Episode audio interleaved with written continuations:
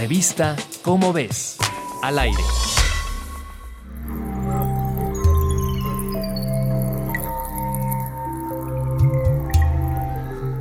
Para el año 2050, el mundo corre el riesgo de quedarse sin sus principales glaciares. Los más de 18.600 que se tienen registrados ocupan una superficie de 66.000 kilómetros cuadrados, pero desde el año 2000 pierden 58 millones de toneladas de hielo cada año. No es un problema lejano.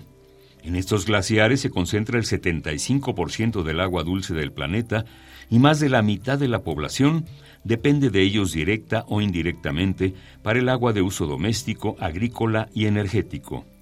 Como se lleva advirtiendo desde hace décadas, la principal causa de este derretimiento es la acumulación de gases de invernadero en la atmósfera, particularmente de dióxido de carbono. Desde que inició la revolución industrial, la temperatura mundial se ha elevado 1.1 grados centígrados y esta tendencia va en aumento.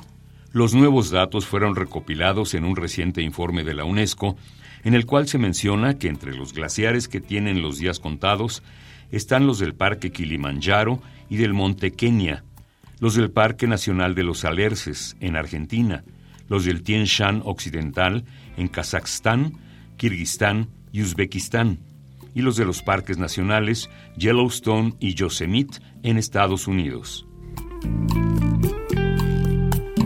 Si quieres conocer más sobre el tema, te invitamos a consultar el texto Desaparecen los glaciares en las ráfagas escritas por Marta Dune Backhaus en la revista Cómo ves, la revista de divulgación científica de la UNAM.